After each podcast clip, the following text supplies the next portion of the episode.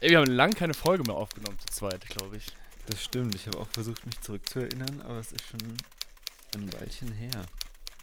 Wer weiß nicht, wie das kam. Ja, ich ist irgendwie, aber ich sag mal, in, in diesem Rahmen herzlich willkommen zu einer neuen Folge, zu einer neuen Sprechstunde. Ähm, wo, wo, wo bist du? Wo treibst du dich rum? Ich glaube, wir sind Oh. sehr ähnlich gerade unterwegs.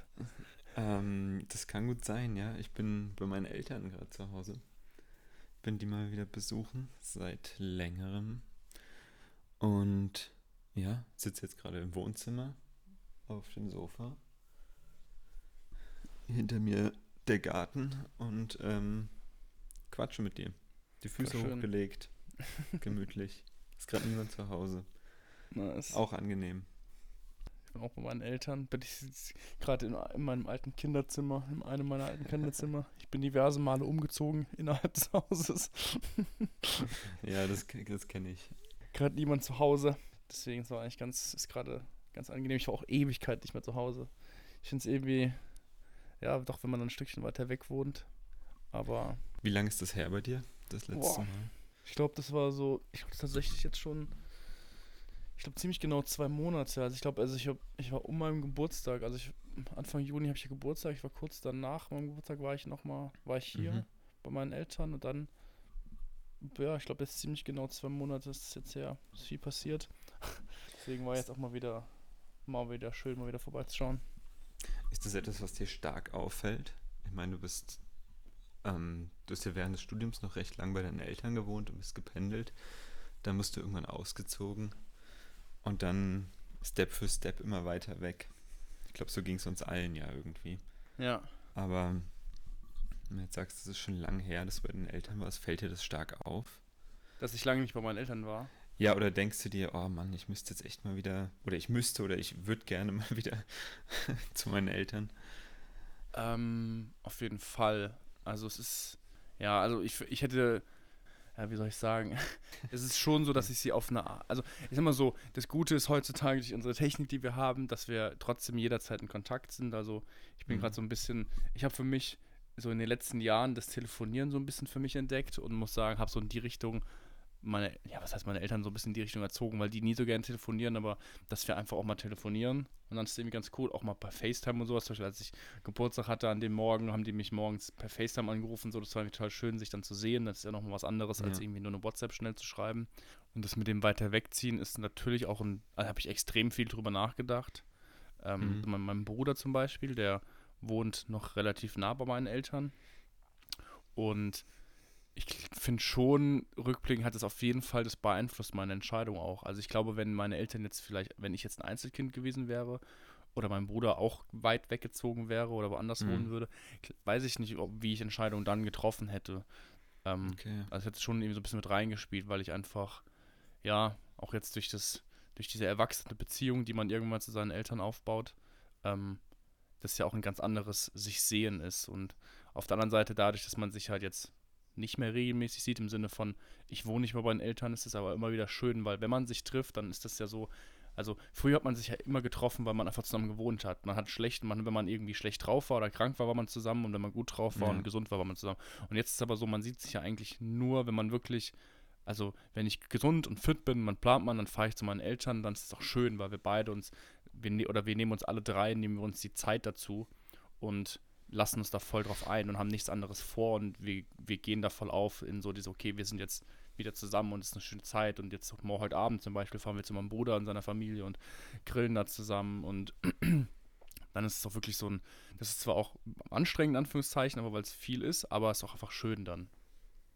Ja, das stimmt. Wie findest du die Entfernung jetzt Frankfurt-München? Ich meine, wenn man da früh bucht und den richtigen Zug erwischt, ist man wahrscheinlich in viereinhalb Stunden.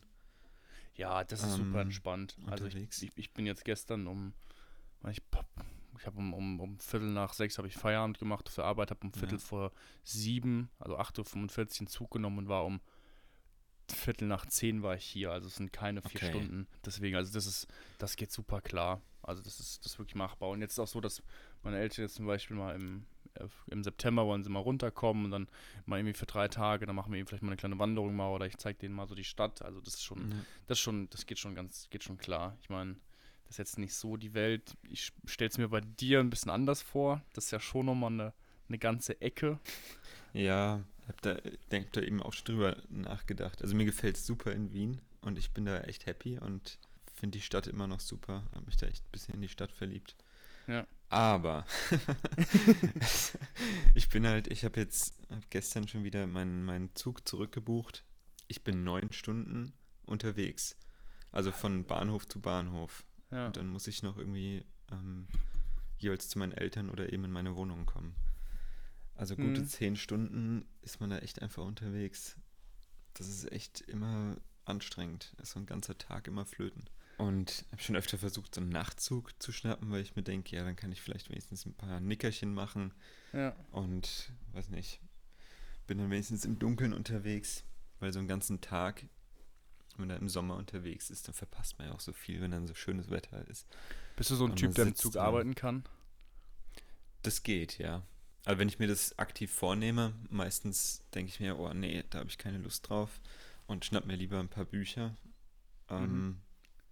Oder höre Musik. Aber gut, es gab auch Phasen, da hatte ich einfach viel zu tun und dann suche ich mir irgendwie einen freien Platz an einem Tisch, baue meinen Laptop auf, Musik auf die Ohren und dann kann ich da ziemlich gut arbeiten. Das hat mich auch überrascht. Ich, ja, ich finde, ich finde, es macht richtig Bock. Also ich finde, es fühlt, ich fühlt sich extrem erwachsen an, muss ich sagen, auch im Zug Ja. sitzen zu arbeiten. Aber ich finde das jetzt so wie gerade während der, während der Studienzeit, eben jetzt, wo ich zum Beispiel dann halt von den Master von München aus gemacht habe oder sowas, da hat es schon Bock gemacht, dann auch während der Fahrt immer wieder irgendwie zu arbeiten und es ist schon ein bisschen geschäftig, auch so, wenn man so einen Laptop auspackt und dann da sitzt und so. Aber es, ja, ist schon ist auch irgendwie ganz cool, so man kann aus dem Fenster schauen, man sitzt da und arbeitet irgendwie so ein bisschen, das ist vielleicht nicht das Fühlt sich schon irgendwie gut an. Ja, Ja, man fühlt sich richtig effektiv. ja man, man, hat, Effektiv. man schafft, weiß nicht, 500 Kilometer und hat noch was gearbeitet. Ja, Das Genau, das ist ja was normalerweise, wo man da, wo, wo, wo es nicht ist, die Regel zu arbeiten, arbeitet man Ja. und es ist trotzdem so, ist cool, so man bekommt was ge gebacken und sowas und was ist so- erledigt. Ein, ein Oder, was man zum Und macht. Ja, voll. So. Ja, Alter, das, ja Mann, ein Oder zum Unten machen. Ja, das ist eigentlich ziemlich cool. Das stimmt, weil an, alle anderen Verkehrsmittel, außer du fliegst jetzt, aber das lassen wir mal außen vor, sind halt so, erfordern dann Ja, aber Aufmerksamkeit. selbst- Wenn du im Flugzeug, wenn du dann nicht Business Class gebucht hast, kannst du auf diesen Sitzen auch eh nicht arbeiten. Oder? Ja, stimmt. Also, Ja, voll. nicht. Wenn man da mal versucht, den Laptop aufzuklappen und ich habe so einen riesen, riesen Öschi von Laptop. Wann bist du Ähm, das letzte Mal geflogen, ey? Ich überlege gerade, wann ich das letzte Mal geflogen bin. Das ist schon verdammt lang her. Ähm, ja, bei mir war es tatsächlich diesen Sommer. erst. Stimmt, du warst in Ghana. Ja.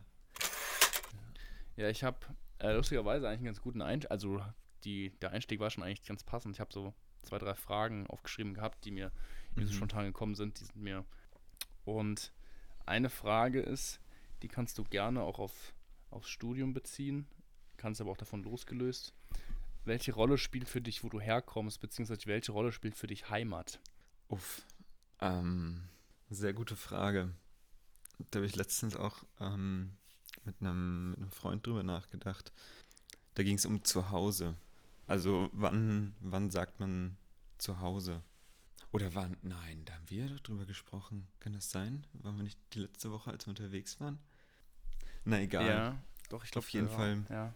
Ich finde, Heimat hat immer irgendwie so ein bisschen was mit Wurzeln, mit Ursprung zu tun. Also da, wo man irgendwie so die ersten Erfahrungen gesammelt hat und wo die, die, so die ältesten Erinnerungen, wo die irgendwie stattgefunden haben, da ist ja irgendwie Heimat auch.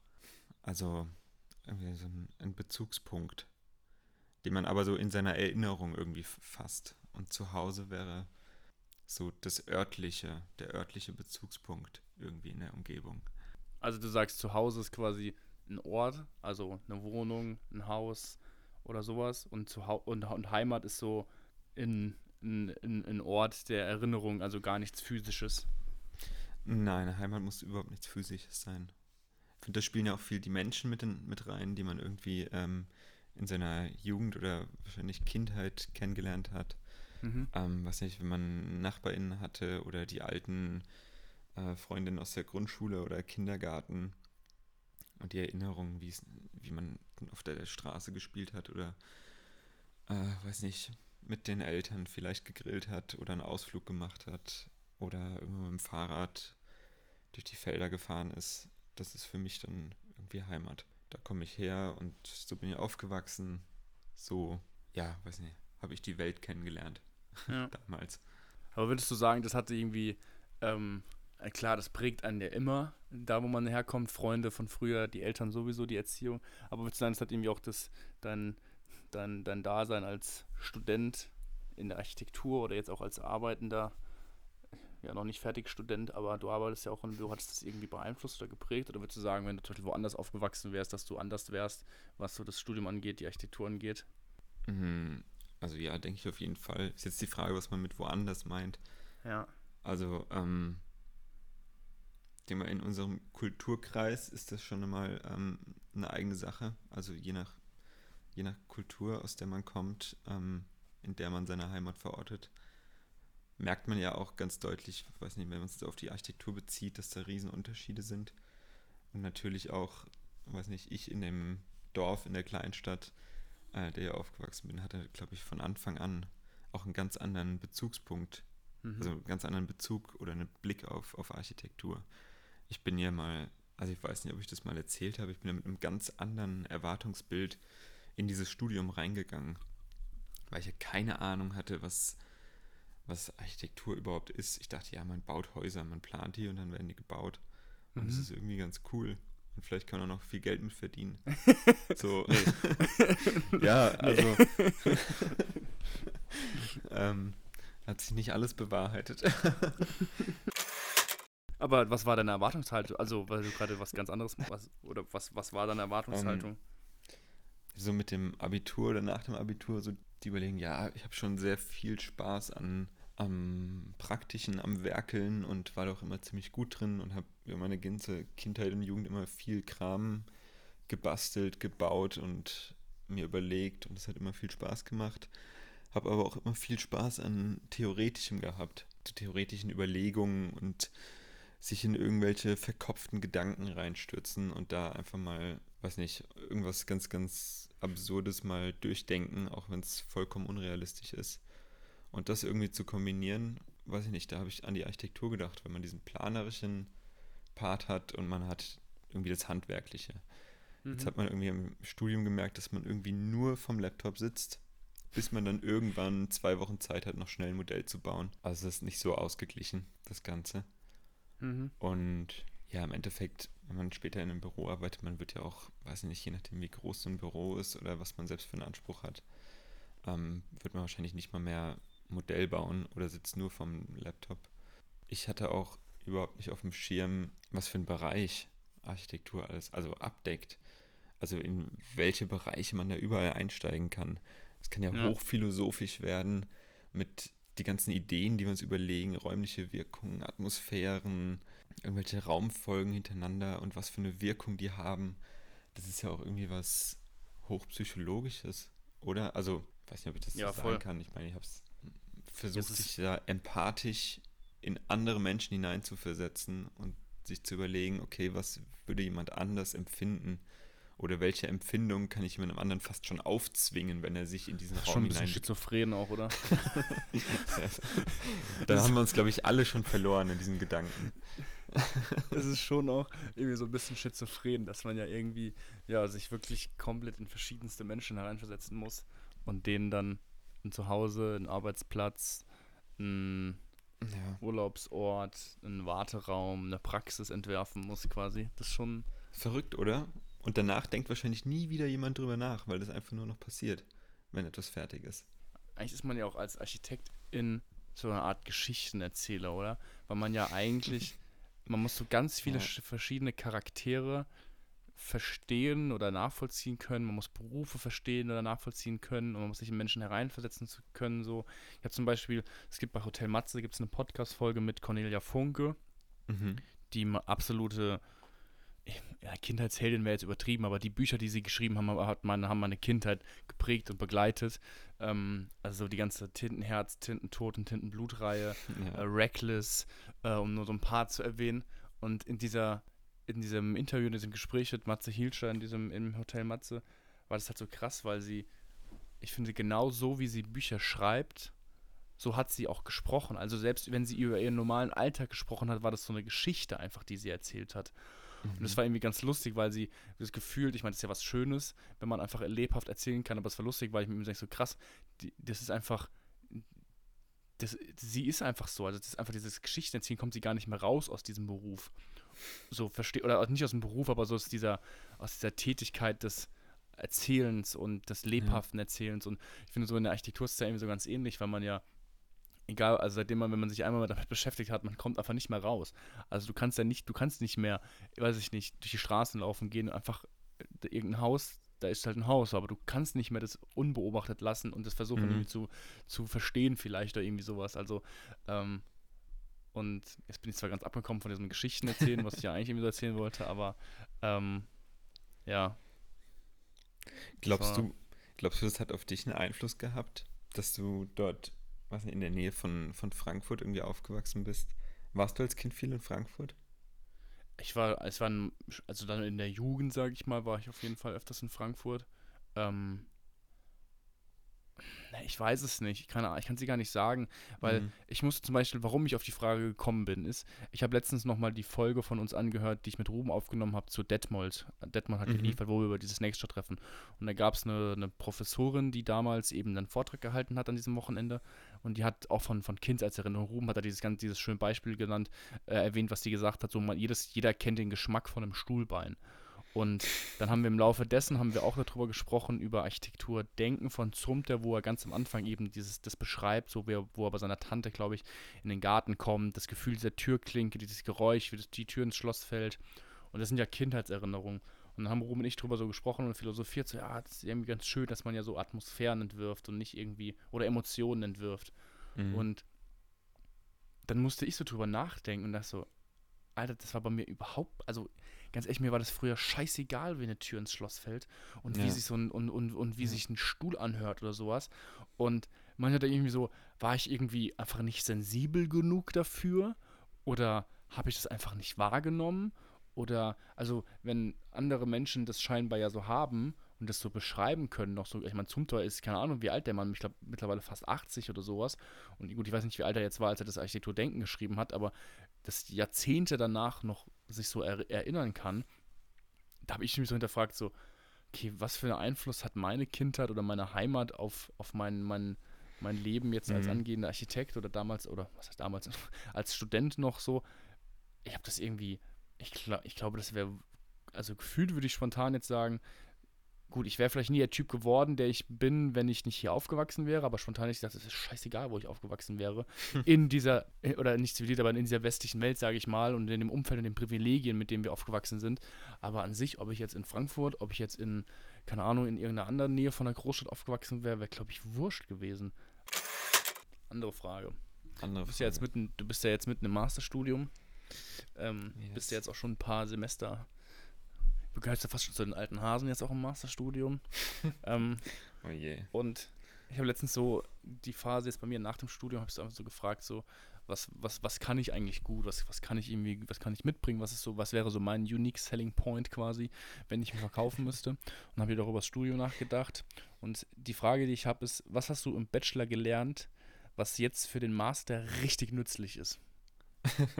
Oder was richtig hilft? oh je, Cut.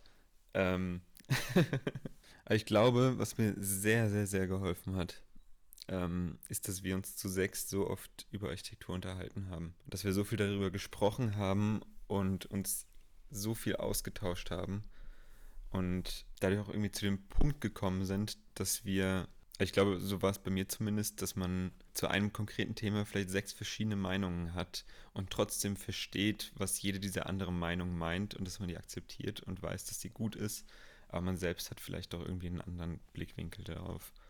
Und dass das, ja, das ist was, glaube ich, was, was mir im Master dann in der neuen Stadt mit neuen Leuten sehr geholfen hat, wenn man da in die Kommunikation tritt, dass man sich austauschen kann und es vollkommen okay ist, wenn, an, wenn man anderer Meinung ist und dass man aber auf so einer sachlichen Ebene einfach mit den Leuten kommunizieren kann, sich austauschen kann. Das ist, ist was, was mir sehr leicht gefallen ist jetzt mit dem Stadtwechsel und ähm, dem Uniwechsel. Also gar nicht, ja. gar nicht spezifisch jetzt auf Architektur und ich kann super ja. gut skizzieren und ähm, meine Spezialität sind Badezimmer, die kann ich richtig gut entwerfen. ähm, sondern ähm, Ganz ehrlich, zwischen... absolut underrated. Ein gutes Bad, absolut underrated. Vollkommen Ey. richtig, ja. So, wenn ich bedenke, ich weiß noch, als ich meine, ich habe es ja wahrscheinlich, ich weiß nicht mehr, wie ich es gemacht habe, aber ich habe es im ersten Semester wahrscheinlich nicht besser gemacht, aber wenn ich mich so an die Zeit daran erinnere, wo wir Tutoren waren, Alter, Bäder wurden richtig werden richtig großzügig im ersten Semester entworfen. Mhm, also das mhm. sind schon ganze Säle, sage ich mal. Da kannst du auch so, schnell deinen dein Pool im Bad unterbringen. Das ist, das ohne, ist, du, ohne Probleme. Kriegst du, das, da ja. ist Platz. Da ist richtig Wohnzimmer, Platz. Badezimmer sind meistens gleich groß, weil irgendwie ja. Restfläche übrig bleibt. Ja, so, auch so, so, ein, so ein Gefühl dafür. Ich meine, das ist ja jetzt, soll ich jetzt nicht, nicht darüber lustig machen. Wie gesagt, ging, ging mir, glaube ich, genauso. Aber so ein Gefühl dafür, wie groß so ein WC ist oder wie viel Platz so ein WC braucht und so ein Waschbecken, das dauert seine Zeit, bis man das hat. das stimmt. Das braucht ein bisschen. Das stimmt. Wenn man dann nicht also mit dem Auto im Bad parken will. Safe im, Auto, im Autolift hoch, zack in die Etage, rein. Mit dem Lambo direkt auf den Pott. Da muss ich vom Lambo auf. Ah, wenn wir nicht ein anderes System für die, für, die, für die Beschriftung oder die Beschriftung der Namen der Folgen hätten, wäre das ein absolut, wäre das ein ehrenhafter Folgentitel mit dem Lambo auf dem Pott. Kannst du immer noch werden. Schau mal. Hast du dir nochmal deine alten Projekte so angeguckt von den letzten, von den ersten Semestern so irgendwann? Oh, jetzt schon länger nicht mehr. Aber ich habe nochmal, ich habe auf meinem Laptop noch mein, mein erstes Portfolio gefunden, was wir damals für unsere Praxisphase oh gemacht Gott, haben, ja. wenn wir alle ins Praktikum ai, ai, ai, gehen sollten. Ja, und es war auch so. Oh. Also, das Portfolio war schon nicht so der Wahnsinn, muss ich sagen. wir haben uns damals ja auch richtigen Aufwand gemacht und wollten das binden lassen und ähm, zumindest waren Ruben, Bene, Sven und, und ich, wir haben dann uns natürlich auch gegenseitig dann immer so reingepusht und ähm, haben dann alle Portfolio gemacht und sind zu einer Druckerei nach Mainz gefahren und wollten das binden lassen und das war einfach richtig kacke. Und ich habe das immer noch, das ist so ein ganz dünnes Büchlein geworden, weil 30 Seiten, da wird natürlich kein gebundenes Buch draus. Ja. super wabbelig, aber mit einem Stoffbezug. Und der ist aber so richtig schlecht geklebt. Und das hat mich, glaube ich, 60 Euro gekostet damals. Aber ich war so überzeugt in dem Moment davon. Ja, das Witzige ist, ich, ich habe es danach ja. noch einmal selbst gebunden. Ich habe es nochmal auf dicken Papier gedruckt und dann einfach selbst gebunden und habe das verwendet. Also das, was ich da mir in der Druckerei habe machen lassen, habe ich nie benutzt. Ja, Projekte habe ich auch nochmal, die habe ich dann durchgeklickt. Das war schon cool, muss ich sagen. Gerade das erste Semester, weil wir da drei Projekte gemacht haben, wo man immer nur so dreieinhalb oder vier Wochen Zeit hat. Das war schon, schon irgendwie cool. Also drei unterschiedliche Aufgaben. Was kannst du richtig gut? Prokrastinieren. Nein, jetzt verkauf dich doch mal richtig gut. Also wirklich sowas so, ja Mann, ich glaube, da bin ich richtig gut drin. Muss jetzt auch nichts mit Architektur zu tun mhm. haben, kann aber natürlich. Ja, ich, ich glaube, ich würde das aufgreifen, was ich gerade eben schon gesagt habe. Ich glaube, ich bin ziemlich empathisch und kann sehr gut mit sehr vielen verschiedenen Typen Mensch auskommen. Also auskommen, nicht unbedingt, dass ich mich super verstehe, aber sehr gut auskommen mhm. und kann mich sehr gut in verschiedene Lagen hineinversetzen. Ich war ähm, früher, ich hatte viele Freunde irgendwie, was heißt viele, einige Freunde, die waren aber fast nie auch untereinander miteinander befreundet. Also gerade so, wenn ich an frühe Kindheit im Kindergarten oder Grundschule oder in die ersten Jahre im Gymnasium denke, da war ich in, immer in verschiedenen Grüppchen von Freunden drin, die aber untereinander nichts miteinander zu tun hatten.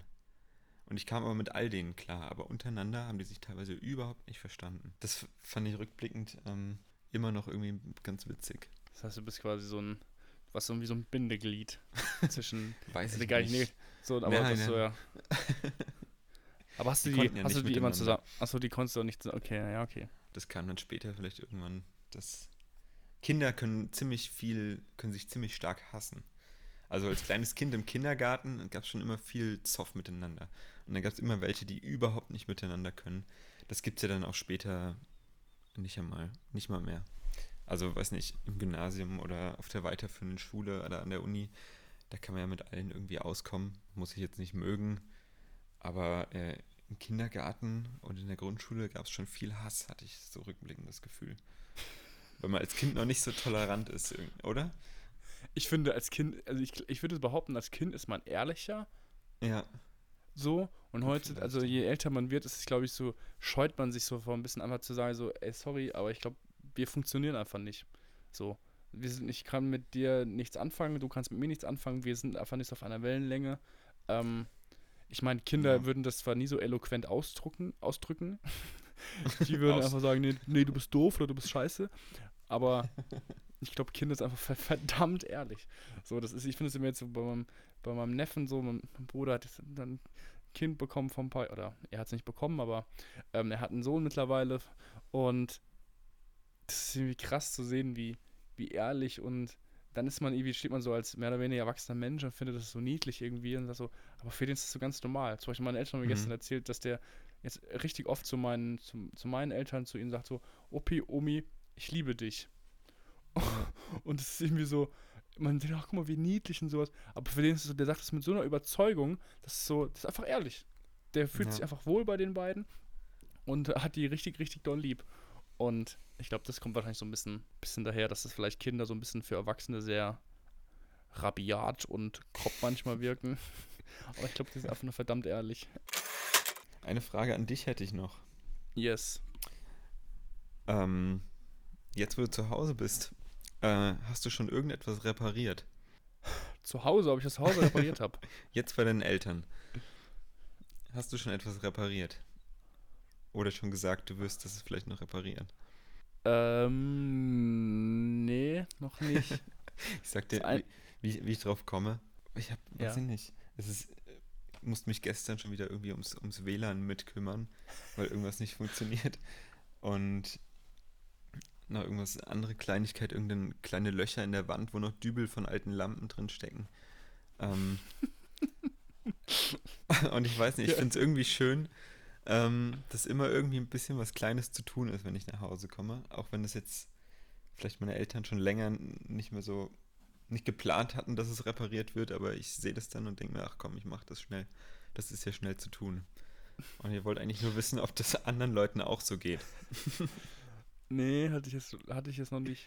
Ich habe eher eine andere, also meine, eher, meine Eltern haben eher was anderes an mich herangetragen. Weil ich sitze hier gerade halt oben unterm Dach in meinem alten Zimmer und bin umgeben, umgeben von, ich sag mal, diversen Modellen. also, ich glaube, meine Eltern können Okay. hier bald irgendwie eine kleine Ausstellung au- eröffnen. Und das war eher so die Bitte, du meinst du, wir brauchen da wirklich noch jedes Modell? Okay, Weil ja, ja. ja. Mein, meine, Mama, meine Mama wird am liebsten alle aufheben. Mein Papa ist so ein bisschen so, boah, die sind schon auch groß, die nehmen auch viel Platz ein. äh, ähm, deswegen, das ist eher so, dass ich jetzt, glaube ich, die Zeit, ich bin noch bis Sonntag hier, ähm, glaube ich, mal nutzen werde und mich von vielleicht ein oder anderen Modell trennen werde. Hier steht mein, mein Thesis-Modell steht hier noch, da, da habe ich mich gestern Abend richtig drauf drüber gefreut. Ich habe gar nicht mehr dran gedacht, nach mein Thesis-Modell hier gesehen, das war, das war schön. Meine Bachelor-These steht auch noch dahinter. Dann habe ich noch aus dem Master noch zwei Modelle von einem Seminar, vom Seminar und einem großen Entwurf. Also hier stehen gerade eins, zwei, drei, fünf Modelle stehen hier gerade rum. Ja, ich habe schon aufgeteilt. Ich habe schon einen Teil der Modelle auf den, auf den Dachboden geschoben. Der ist bei uns irgendwie ungenutzt und leer. Da muss ich vielleicht einmal hochgucken, ob die vielleicht schon anfangen zu schimmeln. Weiß ich nicht. Ja, ich weiß nicht, irgendwie ist, wo ich bin, ich meine, sie sind alle fotografiert und irgendwie Ja. dokumentiert, Es aber trotzdem weh, ist es so, ja, Weil da so viel Arbeit drin steckt und man weiß noch, was für ein, wie man sich gequält hat, dieses Modell irgendwie noch irgendwie zu Ende zu bringen und wie, wie viel Feingefühl und wie viel Detailliebe man da reingesteckt hat.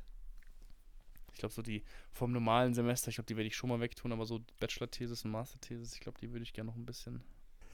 Vielleicht kommt irgendwann die Anfrage von einem super großen, berühmten Büro und sie wollen, dass du zum Bewerbungsgespräch dein Modell mitbringst.